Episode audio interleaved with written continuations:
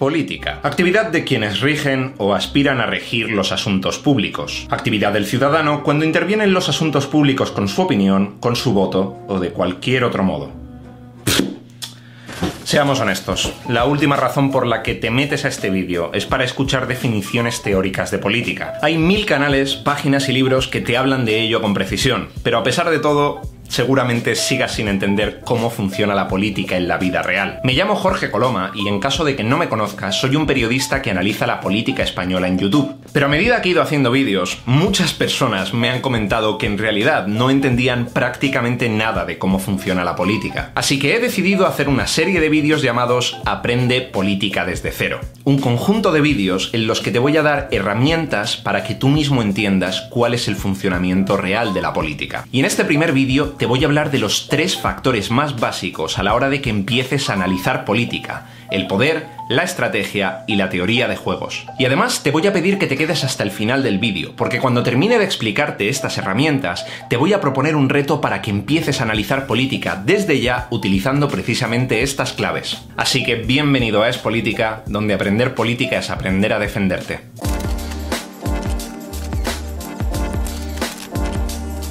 Quiero empezar este vídeo hablando del poder, porque sencillamente no se puede hacer análisis político sin entender qué es el poder en política. Y te podría dar una definición muy básica, que el poder es la capacidad o la potencia de hacer algo, y en política esto se traduce a una serie de personas o colectivos a los que se les ha conferido la capacidad de organizar los sistemas de un determinado territorio. Pero, esta es una definición tremendamente plana. El poder político es muy complejo de definir, pero personalmente y a modo de metáfora te podría decir que es un cubo y tiene cuatro grandes caras. En primer lugar, tendríamos el poder ejecutivo externo, es decir, las decisiones y acciones que una persona o un colectivo pueden tomar de cara a un territorio determinado, estando tanto en el gobierno como en la oposición. En segundo lugar, tendríamos el poder ejecutivo interno, que son las decisiones o acciones que una persona o un colectivo pueden tomar de cara a su propio partido político. En tercer lugar, tendríamos el poder mediático, que es la capacidad de una persona o de un grupo de personas de atraer a los medios de comunicación,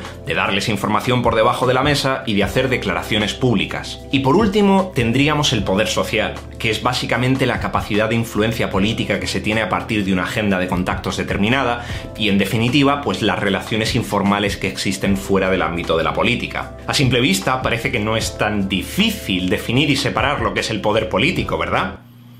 No lo es en absoluto. Porque lo que ocurre con las distintas partes del poder político es que no solo no están separadas entre sí, sino que además se suman o se restan poder entre sí. A ver, piensa en, por ejemplo, José María Aznar. Aznar ya no tiene poder ejecutivo ni externo ni interno, ni en el gobierno de España, ni dentro del Partido Popular, ¿verdad? Pero sin embargo, su modelo político, sus ideas, su legado, tienen una enorme influencia dentro de ciertos sectores del Partido Popular, entre ellos del círculo cercano a Pablo Casado y esa influencia genera que dentro del PP muchas personas y colectivos se apeguen a sus ideas, las defiendan dentro del partido y luego posteriormente las trasladen desde la oposición en el Congreso. Y al mismo tiempo también podríamos decir que José María Aznar tiene un enorme poder mediático. Dirige FAES, que es el principal lobby de la derecha en España, y los medios de comunicación están pendientes de cada declaración que hace tanto la organización como Aznar en sí mismo. Y al estar fuera de la política institucional, podríamos decir que el poder social social que pueda conservar Aznar no sería mucho, puesto que ya no participa en política, pero ¿verdaderamente no participa en política? Aunque no esté en el Congreso ni dentro del Partido Popular,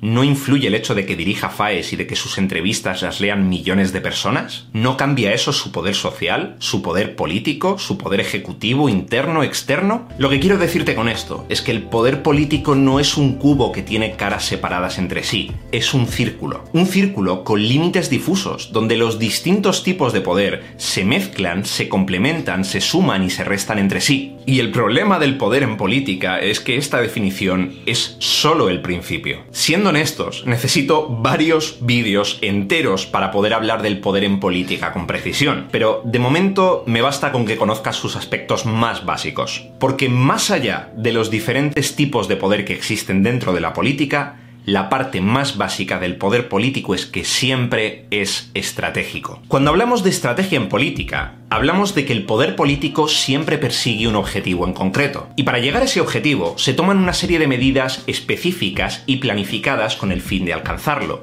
El conjunto de esas medidas es la estrategia política, y cada una de estas medidas se denomina táctica. Y si me preguntas cuál es la estrategia más básica que existe en política, esa es la de supervivencia. Y cuando te hablo de supervivencia en política, te hablo de nada más y nada menos que evitar perder el poder político del que dispone una persona o un grupo. Fijémonos en Ciudadanos, por ejemplo. En las últimas elecciones, Ciudadanos perdió una barbaridad de diputados y una barbaridad de votos. Para garantizar la supervivencia política del partido, varias voces internas pidieron y finalmente consiguieron que Albert Rivera dimitiese. Albert Rivera era el máximo responsable de Ciudadanos y por tanto el máximo responsable de ese resultado. Y ahora, para recuperar precisamente ese poder que se perdió, Inés Arrimadas está trabajando todo lo que puede en conjunto al PSOE durante la crisis del coronavirus para de esta forma intentar recuperar el prestigio y el lugar que tenía Ciudadanos. Porque más allá de la supervivencia, el principal objetivo de la estrategia política es conseguir más poder y controlar ese poder. Porque precisamente en política, conseguir y controlar poder es la forma más sencilla de garantizar la supervivencia política en términos individuales y en términos colectivos. Y de nuevo voy a necesitar varios vídeos para hablar de los distintos tipos de tácticas y estrategias que existen dentro de la política. Pero lo que sí puedo decirte es que todo este conjunto de tácticas y estrategias siempre se engloban bajo un mismo modelo, que es la teoría de juegos. Porque en último término, la política es un juego de poder de suma cero. En primer lugar, estamos hablando de la teoría de juegos. La teoría de juegos es básicamente un área de las matemáticas que utiliza modelos para estudiar cómo funcionan los ambientes donde existen ganancias y pérdidas. Y dentro de la teoría de juegos existen múltiples modelos de juegos para definir cómo se